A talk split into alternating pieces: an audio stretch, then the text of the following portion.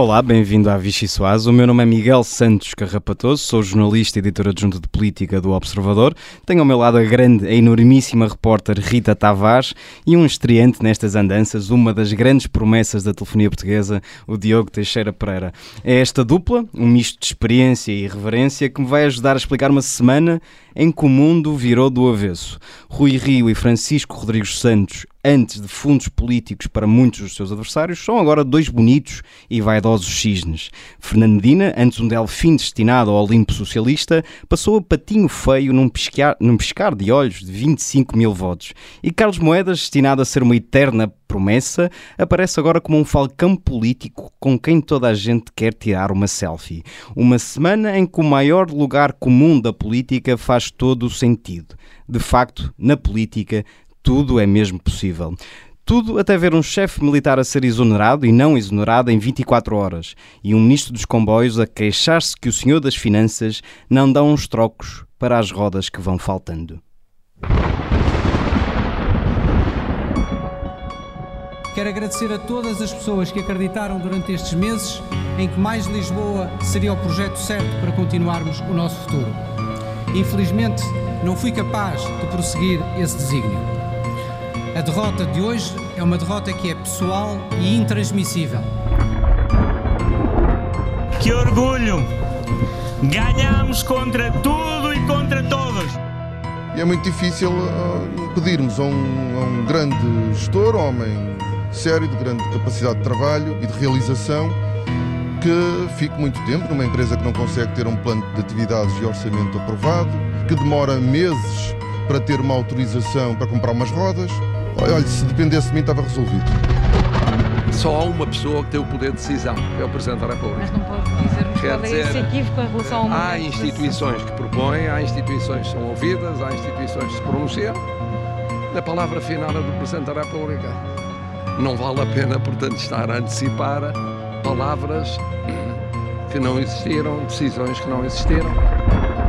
Não está nenhuma remodelação prevista, a única remodelação que as eleições autárquicas terminaram é a remodelação dos autarcas. Uns porque já não se podiam recandidatar, outros porque os eleitores não renovaram a sua confiança. Não há remodelação, nem crise, nem desaforo entre ministros que atinja António Costa. Tudo à sua volta é pessoal e intransmissível. Tudo menos nós, portanto, venha daí a refeição mais deliciosa da política portuguesa. Diogo, vou começar por ti, que és um estreante e estavas muito nervoso antes de entrar para o estúdio. Mais por, eh, mais por partilhar eh, palco com vocês do que propriamente por estar na telefonia. Não sejas assim, não sejas assim. E tenho para ti uma sopa rica e uma sopa para falar sobre a vitória de Carlos Moedas em Lisboa e para falar também do efeito que isso pode ter no PSD. Tu tiveste a oportunidade de acompanhar algumas ações de campanha de Carlos Moedas, portanto começo pelo início. Eh, pareceu-te em algum momento que Carlos Moedas e a sua equipa ainda acreditavam que era possível?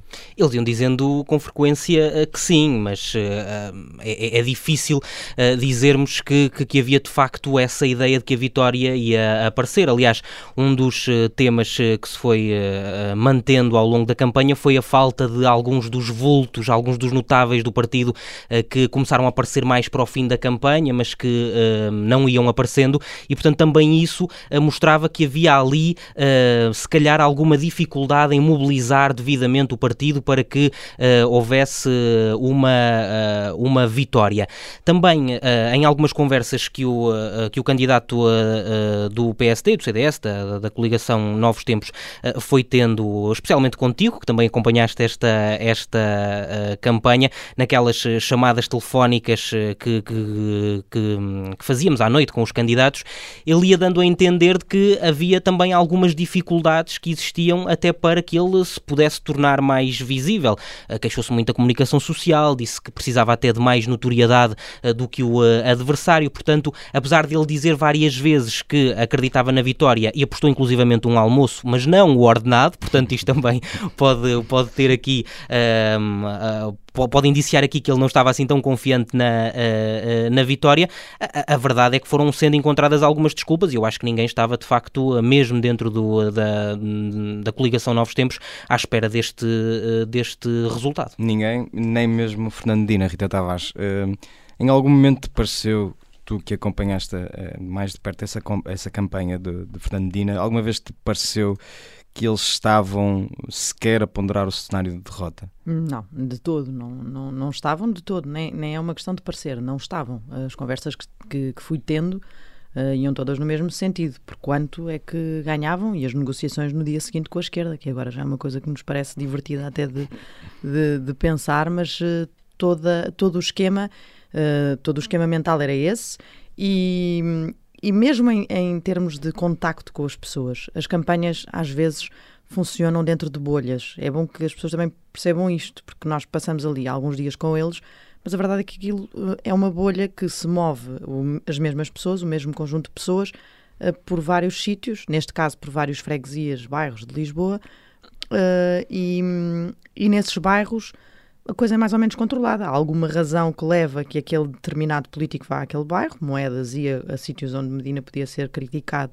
Uh, e, e Medina ia a sítios onde tinha obra feita ou um programa já prometido, e portanto a coisa é mais ou menos controlada e é difícil até de se tirar aí o sentido. Onde se consegue tirar mais talvez seja naquelas as chamadas arruadas, que é aqueles contactos com a população que eles têm, por exemplo, na Moraes Soares, um, no, Chiado. No, mas no Chiado é uma bolha ainda Sim. pior do que Mas mesmo aí a mobilização de Fernando Medina e de Carlos Moedas foi incomparável. A, a de Fernando Medina era, era enorme em comparação com a de Carlos Moedas e o que é que isso quer dizer? Nada. Um, Portanto, isso são mesmo demonstrações de força momentâneas que depois não se traduzem necessariamente em votos. Uh, e, e eu, eu, posso dizer por exemplo, houve ações de campanha do Fernando Medina que até me surpreenderam, porque eu tinha feito a campanha de há quatro anos e achei muito menos. Uh, muito menos uh, participada e que as, se calhar ele há quatro anos ouvia mais as pessoas na rua com queixas do que desta vez. Uh, desta vez havia muitos problemas concretos em que as pessoas iam ter com ele e falar com ele diretamente, mas não havia tanto aquela coisa. Por exemplo, eu lembro-me de há quatro anos termos passado na Avenida da República, que tinha acabado de ter uma extensa obra de, de, de requalificação que tinha posto o trânsito em caos e havia pessoas a gritar nos carros quando passavam a dizer a dirigirem-se a ele furiosas. Um, e desta vez houve até um mini comício, uma espécie de comício no meio da Avenida da República, em plena hora de ponta, com tudo a acontecer. Um comício que, que eu, na altura, achei bem conseguido e hoje ainda o acho bem conseguido na medida em que um, à medida que ele esteve ali e não levou com nenhuma garrafa de água na cabeça, por exemplo. É não é? Há quatro anos, se calhar, não sei o que é, que lhe teria bitola, acontecido. É uma boa bitola. não, mas... não seja agressão. não, mas foi, mas foi um comício bem conseguido, na medida em que a cidade estava a acontecer lá por trás e que não houve uma única crítica. E até houve um momento muito engraçado que eu e o João Prefiro, que estava comigo a fazer a campanha, uh, percebemos que foi o líder da, da, da juventude centrista a, a, ir para o comício de Carlos Moedas, que era essa hora, e nós falámos sobre isso, Miguel, que era no Teatro da Trindade, e, a, e o líder da Juventude Centrista estava a tirar uma, uma gira, portanto, uma das bicicletas do Fernando Medina, salvo seja, uh, para ir para o comício de Carlos Moedas. Portanto, aquilo tudo parecia uma coisa idílica, não é? Uma coisa. Está-lhe mesmo a correr bem. Uh, portanto, nem sequer desse ponto de vista houve essa. Agora, eu acho que agora é mais fácil falar e olhando depois também para o voto expresso e para, para a quantidade de pessoas que saíram da cidade, uh, que, enfim, que houve aqui uma mudança que é um pouco estranho que um partido que ainda para mais está no poder na cidade de Lisboa não se tenha percebido. Uh, acho um bocadinho estranho e, no mínimo, um trabalho de casa mal feito. Mas uh, pronto, agora é fácil falar, mas eu também posso. é verdade, isso serve-nos de moto para, para a nossa segunda sopa, que é uma sopa estragada. E é precisamente partindo do, dos tais 25 mil votos que Fernando Medina perdeu. Uh, porque feitas as contas, Carlos Moedas consegue apenas mais 2 mil votos, portanto aqui eh, é justo dizer que foi mais uma derrota mais de 2 mil votos em relação aos, aos dois juntos. Aos dois juntos de, há 4 anos, exatamente. E com dois novos partidos à direita. Com, Exato. Portanto, mas é justo dizer que foi Fernando Medina que perdeu as eleições e não tão necessariamente uhum. Carlos Moedas que as ganhou. Isto representa, esta sopa estragada, representa que o PS e António Costa estão aqui a sentir efeitos de uma crise que se está não digo que esteja já aí, mas que se está a anunciar para um horizonte mais. Pode ser, próximo. e agora se calhar é o momento em que António Costa tem que, se calhar, tomar atenção à, à situação política, porque o quadro está longe de ser aquele que, que alguns socialistas pensariam uh, em Lisboa, e é uma boa.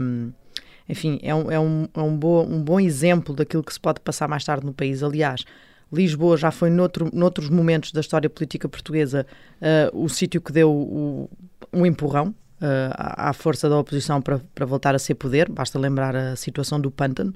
Um, e, e, o que acontece agora, quer dizer, percebi que no dia, no dia seguinte às eleições, dos telefonemas que fiz, que para, as, para, o, para, o, Partido Socialista, para dirigentes do Partido Socialista, que de facto hum, não foi uma coisa que tivesse passado ao lado. Não ficaram só, aparentemente, naquela noite, ficaram no discurso do ganhámos três vezes consecutivas autárquicas, somos os maiores cá do bairro.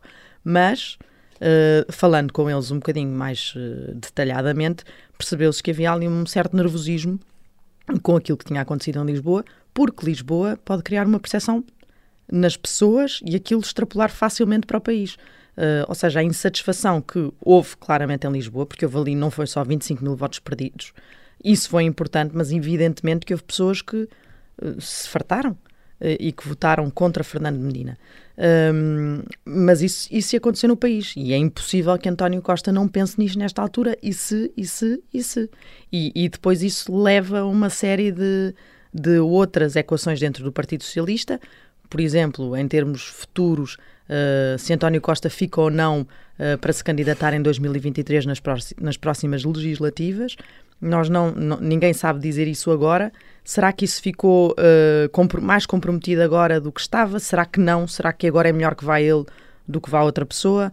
Uh, como é que ficou o país relativamente ao PS? Uh, eh, acho que há muita coisa agora que está, que está a ser pensada e há muitas pressões também em cima do, do primeiro-ministro, do líder do PS, que é o primeiro-ministro, e que, e que acho que vamos falar a seguir, não é? Exatamente, eh, mas antes disso, deixa-me deixa puxar aqui o Diogo para a conversa e, e peço-te que faças o exercício ao contrário. É verdade que o Rui Rio e, e Francisco Rodrigues Santos cantaram de vitória e com, com razão, obviamente, causa desta conquista de Lisboa, mas a verdade é que o centro-direita evoluiu muito pouco em relação a quatro anos.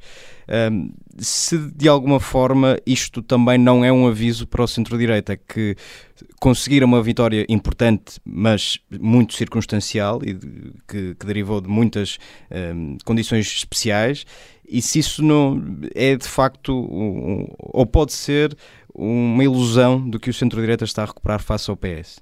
É uma questão de perspectiva. Se olharmos uh, do lado de, de, Rui Rio e de Francisco Rodrigues Santos, eles claramente uh, uh, estão a tentar cap capitalizar estes resultados e parece claro que ambos vão fazer frente às oposições internas dos respectivos partidos e, portanto, vão tentar capitalizar os resultados destas, destas eleições, mas também já percebemos que, que as oposições internas não estão satisfeitas com isto e que, ehm, se de certa forma Paulo Rangel ainda não teve teve uma, uma posição clara sobre o que é que vai acontecer daqui para a frente dentro do, do, do CDS. Logo no dia a seguir ouvimos Adolfo Mesquita Nunes, hoje já ouvimos uh, Nuno Melo e, portanto, uh, vêm aí dias atribulados dentro de, de, de, destes, dois, uh, destes dois partidos. Agora, uh, eu acho que, sem dúvida nenhuma, Rui Rio ganhou um novo fogo, porque nós não nos podemos esquecer que antes destas eleições autárquicas estávamos a fazer contas a quando é que, quando é que, caíam. Quando é que cai, e, não é? E, e por isso é que, que, que daí também o nome desta sopa, sopa estragada, porque estragou os planos, ou achas que pode ter estragado ou adiado os planos de Paulo Rangel e de Nuno Melo? Uh, sim, pelo menos tornou-os mais difíceis e menos óbvios. Vai ser mais difícil fazer oposição a, a, a Rui Rio e a, a, Francisco Rodrigues Santos internamente uh, depois destes, destes resultados. E ao que parece, uh, o, o, o, presidente do CDS já está a tentar antecipar essa luta interna para que ainda estejam frescos os resultados das autárquicas. E Rui Rio fará o mesmo. E Rui Rio fará o mesmo e, portanto... Uma coincidência, só isso, só será uma coincidência que os dois líderes estejam a antecipar Pelo menos garantidamente vamos ter dias animados uh, no futuro. Claro, vamos agora para a nossa última sopa, sopa institucional. Uh, e começo por ti, Rita Tavares. Não sei que raio de sopa é esta, mas tu inventas com cada coisa. Inventa, inventa. Uh, para falar O que de... é que leva? Não vou entrar por aí. Uh, para falar um bocadinho sobre o que aconteceu ao longo da semana, tivemos um ministro, Pedro Nuno Santos no caso, a queixar-se abertamente de João Leão. Tivemos um chefe militar a ser exonerado e não exonerado, a envolver o, o Presidente da República e depois um, um, um recado em, em plena praça pública.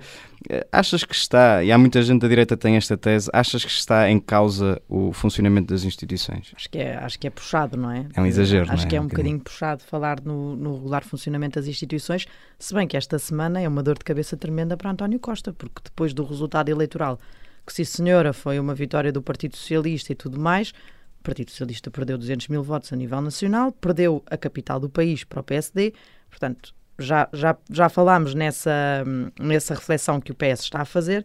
Uh, e depois disso ainda houve o episódio do chefe de Estado-Maior da Armada, em que o Ministro da Defesa foi desautorizado diretamente pelo Presidente da República e depois o Primeiro-Ministro levou-o pela mão a Belém, uh, nesse dia à noite, o que tanto pode significar que houve ali um respaldo político ao Ministro, como pode significar vais lá tu, vais lá tu explicar ao Presidente da República o que andares a fazer. Um, ficámos sem saber. Aliás, ficámos sem saber mesmo porque uh, a questão dos equívocos, toda a gente falou, parece que houve equívocos que ficaram resolvidos e muito bem o Governo e o Presidente da República ajustarem um para o outro equívocos resolvidos, havia equívocos e agora estão resolvidos, mas ninguém sabe o que é que estamos a falar. O que é que aconteceu afinal? Que equívocos é que foram esses? Quem é que fez a geneira? Basicamente é isto que, que, que se precisava ter uma resposta nesta altura. Fica, fica, fica no ar a dúvida quem é que nós vamos culpar? António Costa inequívoco foi o choque frontal entre Pedro Nuno Santos e, e João Leão. Esse foi uh, outro. Faço duas perguntas numa. Se António Costa uh, estivesse neste momento com uh, outro tipo de autoridade, Pedro Nuno Santos estaria já no olho da rua? E a segunda pergunta é se Pedro Nuno Santos já está a correr em pista própria, antecipando não só o fim de ciclo de António Costa, como a queda do anjo chamado Fernando Medina. Na rua a Rumo já não estaria. Ele é demasiado forte politicamente e dentro do Partido Socialista para António Costa poder fazer uma coisa dessas e acho que não é vantajoso. Ele não é um ministro que, enfim, não, não, não é, por exemplo, o ministro da Administração Interna, porque tem a popularidade abaixo de. nem sei. Um, não, não, não, não é, acho que não é um motivo para o pôr fora, até porque ele chamou a atenção no outro ministro numa coisa que é comum acontecer entre ministros e que já muitas vezes vieram à praça pública, embora não de forma tão, tão violenta. Sim, sim, tão violenta. Um, já quanto ao caso de Pedro Nunes estar a correr em pista própria, eu acho que se torna evidente, mesmo que ele negue, eh, mesmo que, que isto seja casual, agora ria-me, mas não vale a pena. um, um, acho que é óbvio que, que há aqui também uma, uma, um aproveitar da situação uh, de fragilidade em que está o, o, o primeiro-ministro António Costa, até aqui todo poderoso primeiro-ministro António Costa, que agora tem ali um flanco e que Pedro Nuno ataca na altura, na altura exata. Pode não ser com esta premeditação toda, mas que tem efeito, tem. Claro. E Diogo, uma última pergunta para ti. Achas que Rui Rio, ao sentir esta fragilidade, ou alegada fragilidade do governo neste, neste momento tão particular, tem razões para esperar ou para continuar a sonhar que o, que o poder lhe cai ao colo? Quem? Rui Rio. é porque também tem-se ouvido pouco. Acho que, acho que podemos eh, acho, acho que podemos voltar a olhar para Rui Rio e perceber uh, num momento em que uh, podia estar a fazer oposição ao governo, mais uma vez parece não estar uh, a aproveitar esta baliza aberta que tem e, e, portanto seria Bom, uma ele boa... não, não tem aproveitado e olha onde, onde está agora. É isso, e pode, pode, estar, tantas, pode estar a caminho às tantas de... é mesmo esperar que o, que o poder caia de podre. E se é? calhar estamos todos enganados, não é? E portanto ele pode, pode chegar lá e estás a preparar para isso, uh, mas, mas de facto Rui Rio não está a tomar uma posição pelo menos muito clara nestes, nestes assuntos, se calhar também porque tem que arrumar a casa primeiro antes de, de, de se preocupar com, com, o que acontece fora do PSD. É isso, nós também temos que arrumar o estaminé para já, porque vamos para intervalo, mas já voltamos com a segunda parte da Vichy Soase. Olá, bem-vindos à segunda parte da Vichy Soase. Temos connosco até, até agora a deputada Ana Rita Bessa, bem-vinda. Olá, bem, gosto muito de aqui estar. Muito bem, vamos começar, vamos começar a entrevista. Tenho uma pergunta eh, bastante fraturante neste momento. Eh, as discotecas reabrem esta sexta-feira. Ana Rita Bessa deixou o grupo parlamentar do CDS há pouco dias, ou, está, ou vai formalmente deixá-lo eh, esta semana. Pergunto-lhe, quando sair hoje à noite, quantas vezes vai pedir ao DJ para passar a Freedom do George Michael? eu, eu tenho um problema com as discotecas, que é que eu tenho um biorritmo diferente. Eu já sou um bocadinho mais velha e eu às 10 da noite tipicamente estou a dormir, mas não me importava de acordar ao som do Freedom com, com um serviço de despertar personalizado. mas foi, foi um momento de libertação para si. A minha, a minha pergunta era mais nesse eu sentido. Eu percebi, eu percebi. Sim, é um momento de libertação, mas estes momentos são também sempre momentos de ambiguidade. É um momento de libertação no sentido em que começa um ciclo novo. Uh, é também um momento nostálgico, porque os seis anos do Parlamento, costumo dizer, são uh, equivalentes a anos de cão, uh, muitos, muitos anos, dada a entrega que ali se faz, e portanto também ainda preciso de passar aqui a ressaca da saída. Muito bem. Entretanto, já conseguiu falar com Francisco Rodrigues Santos? É não, não, o, ainda não tive a ocasião. O, o é que o, o queixou-se ao Expresso não ter recebido uma única mensagem de Francisco Rodrigues Santos, o líder do CDS lamentou não ter recebido um único telefonema da sua parte há um problema de comunicação ou de comunicações entre vocês? Sim, eu não sei se tem a ver com o 5G ou com o 6G, não sei, se calhar tem a ver ainda com isso, mas eu, eu na verdade não me queixei ao expresso, eu constatei é, é, bastante diferente, não é uma queixa, é uma constatação de que não tinha recebido resposta. É, mas depois, é, até teve graça, foi, o próprio, foi através do próprio Expresso, num momento mais adiante, que eu de facto reconheci uma resposta por parte do presidente do partido e retive, talvez com um olhar benévolo, retive a parte que me interessa levar para a minha vida futura, que é, que é um agradecimento pelo trabalho que eu fiz no Parlamento e, ao, e para o CDS e para o, e para o país até, e portanto uh, retive isso e retive também que o Sr. Presidente do Partido não guarda rancores e eu sou uma boa católica e também não guardo rancores alguns e portanto é com toda a liberdade que seguimos caminho. Quando, quando explicou os motivos da decisão de deixar o Parlamento, disse que, que o fazia também eh, porque, e vou citar, o relacionamento com o grupo parlamentar ser no mínimo fortuito e por não existir trabalho consistente ou reuniões. Consegue encontrar motivos para, para esta desconexão? Não, não consigo encontrar motivos reais. Não há razão para não para ao longo deste tempo, e como sabem, eh, estes últimos dois anos que coincidem com o mandato do, do Francisco Rodrigues dos Santos foram anos marcados pelo Covid e, portanto, se havia alguma coisa, era tempo para nós podermos reunir e alinhar estratégias sobre pena de grupo parlamentar e partido terem eh, até agendas diferentes, já para não dizer contraditórias. Uh, e, portanto, não vejo razão para que isso não tenha acontecido. Segundo as minhas contas, terá havido, para além de uma reunião uh, de simpatia, de apresentação de cumprimentos a seguir ao Congresso, duas, no máximo três reuniões com o grupo parlamentar. E depois, sim, o Sr. Presidente do Partido disse, e é verdade, terá havido várias trocas do WhatsApp entre ele próprio e o, e o líder do grupo parlamentar e tornou-se esse o canal de comunicação privilegiado. E, e, e, também falou na falta de ambição do, do, do, CDS, nesta altura. O partido perdeu a ambição de ser mais do que, do que o PSD? É, bem, é, eu não sei se o partido, vamos só um passo atrás, eu não sei se o partido tinha que ter a ambição de ser mais do, do que o PST. Diria que o partido tem que ter a, a ambição de contribuir juntamente com o PSD e com a Iniciativa Liberal, para fazer crescer um espaço de centro-direita.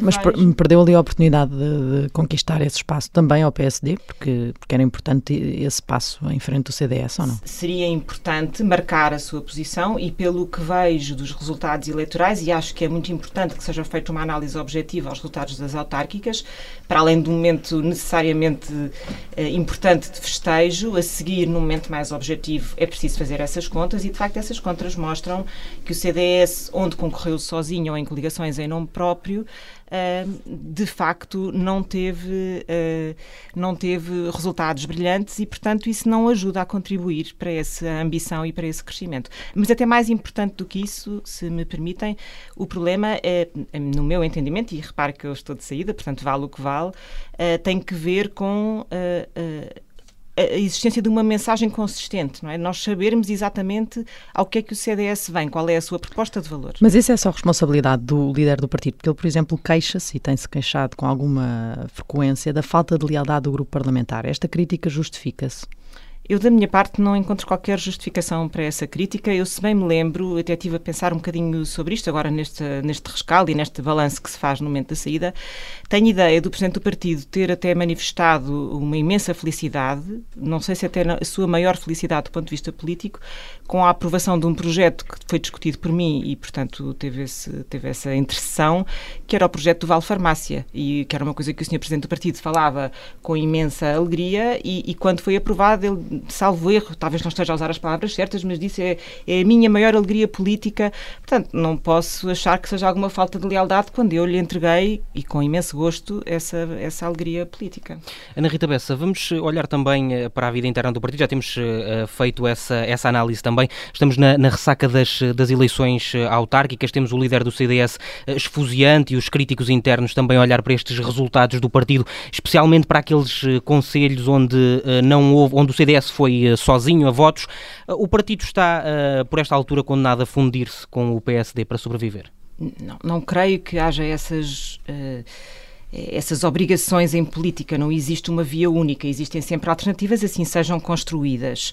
Eh, de facto, como dizia, acho muito importante que o partido pare e que até eh, num Conselho Nacional que se prevê que seja marcado, e é normal que aconteça após eleições, se faça essa análise do que é que aconteceu eh, se é um problema de candidatos, foi um problema de mobilização, se é um problema de proposta política, para que nos sítios em que o CDS concorreu sozinho ou em coligações encabeçadas por si, tenha havido uma quebra muito considerável no número de eleitores. Nós podemos sempre uh, atribuir aos outros essa responsabilidade, porque agora há o Chega, porque agora a Iniciativa Liberal, mas quer dizer, caberá sempre a, a, nós, a nós CDS, construir a robustez para que não seja assim. E, portanto, não acho que esteja de maneira alguma condenado a ser, já não sei onde é que lia hoje, mas alguns do sidecar do PSD. Acho que isso não tem que acontecer, mas é preciso para isso que se faça um exercício objetivo de avaliação do que é que tem que ser feito de diferente. Mas também concluo das suas palavras que a euforia do líder não se justifica. Eu acho que há momentos para tudo, não é? Eh, também aqui numa remissão bíblica, há momentos para estar feliz e há momentos para fazer análise. E acho que há um momento para estar feliz é justo, justifica-se sobretudo em Lisboa, em Coimbra, naquilo que foi o contributo do CDS, mas passado esse momento, de, se quiser chamar-lhe euforia, eu diria alegria, tem que haver um momento do trabalho, propriamente dito, e dos pés na terra. E acho que esse momento, se não acontecer, isso sim porá em perigo o futuro do CDS. Mas acha que, que a atual direção tem tido essa tentação de ser apenas um sidecar do PSD?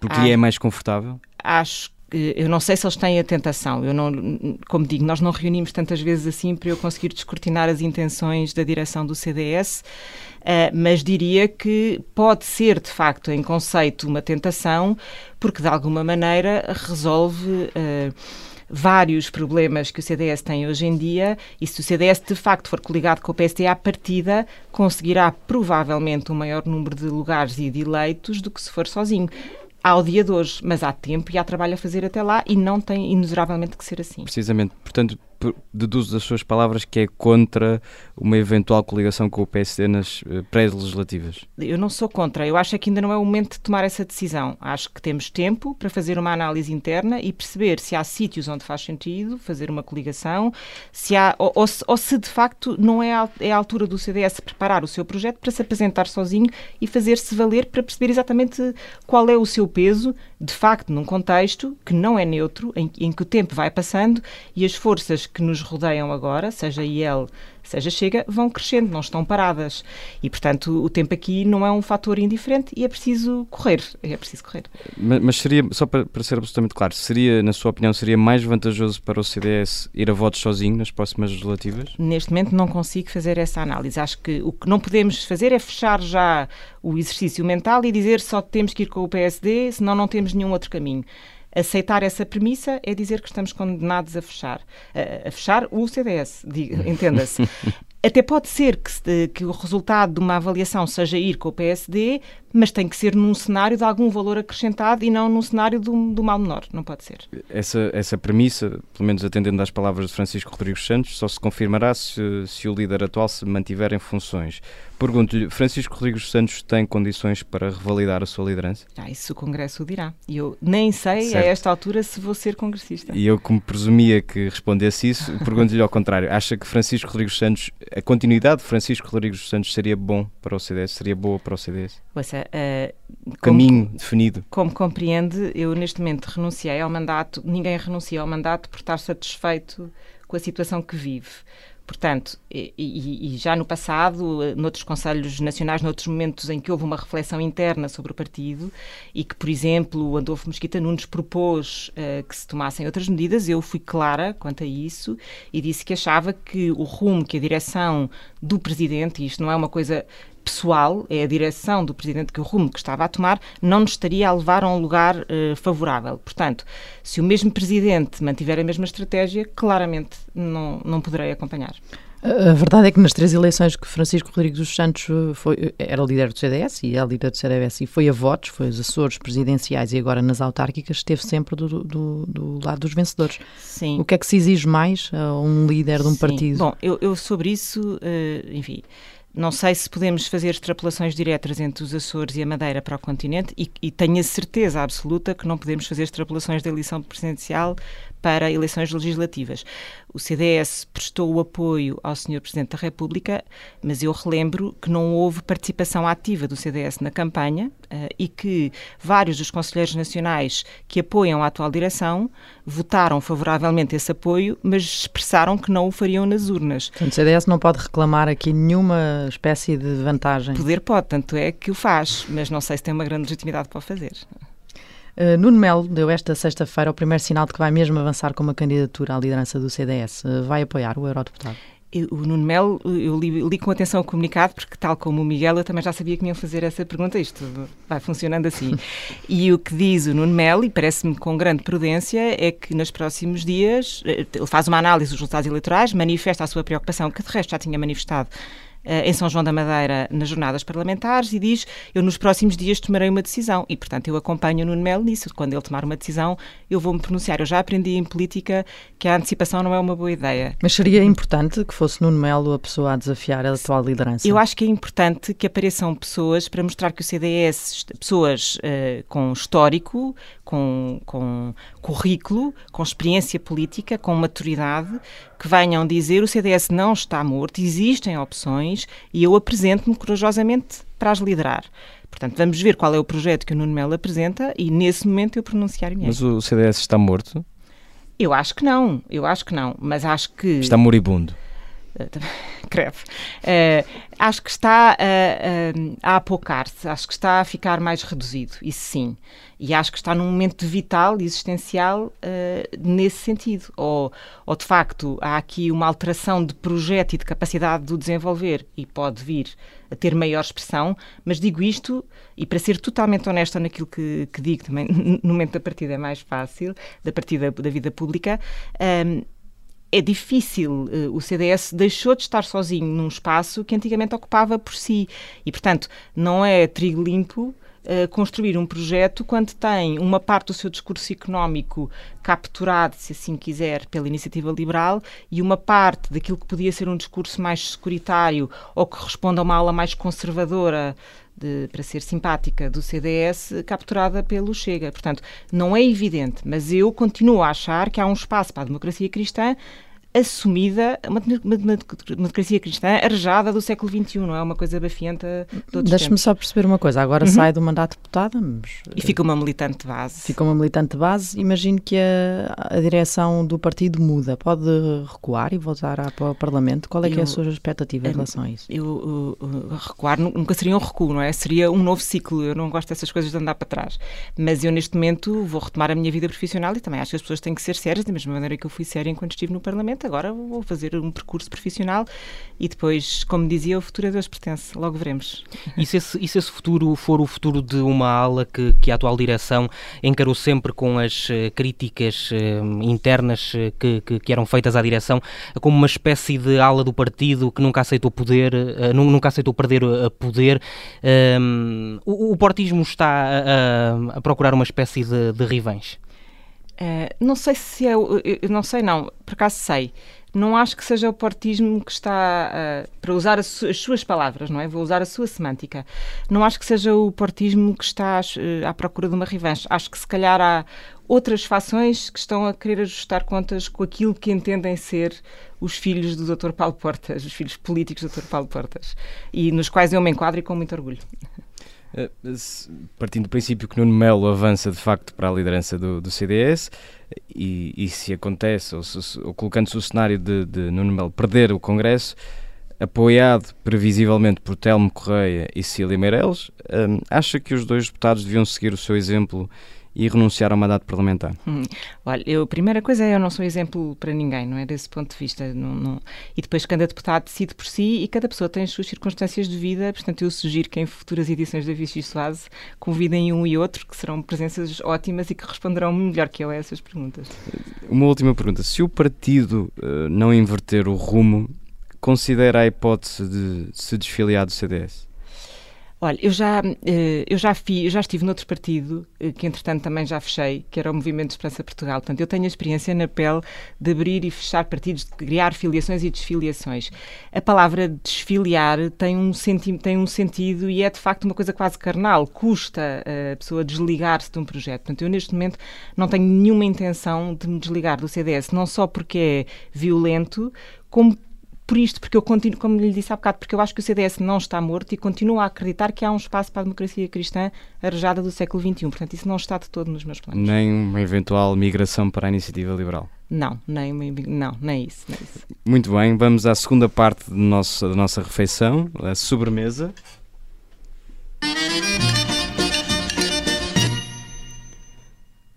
Recordo que, de acordo com as regras da nossa refeição, só pode escolher uma única opção. É chocolate. Portanto, venha daí a trilha sonora. Preferia passar um fim de semana no Alto Minho com Tiago Brandão Rodrigues ou um fim de semana em, em Oliveira do Hospital com Francisco Rodrigues dos Santos? É, eu nesse fim de semana estou em isolamento profilático e não vou poder ir. Lamento imenso para os dois. Portanto, é mesmo chocolate, não é? É mesmo chocolate. Preferia mais seis anos de governação de António Costa ou um governo liderado por Rui Rio e Francisco Rodrigues dos Santos com apoio parlamentar do Chega?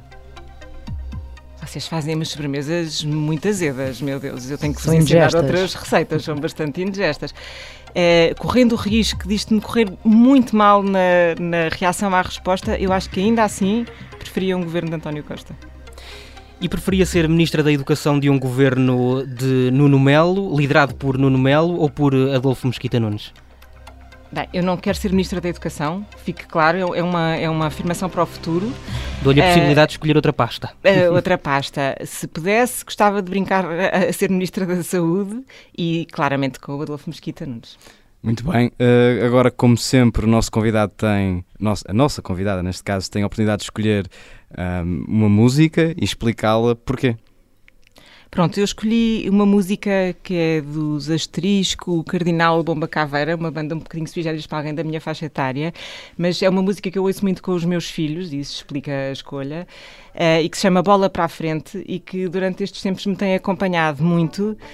Eh, porque basicamente diz que há uma altura, ou pelo menos a minha leitura, é que há uma altura em que há que rasgar as vestes, há que procurar ser transparente, acreditar que aquilo que nos trouxe até aos sítios se vai manter, essa inquietação se vai manter e de olhos no céu, no horizonte largo, seguir em frente, seguir com a bola para a frente e é exatamente isto que eu estou a viver neste momento e achei que era bom partilhar convosco.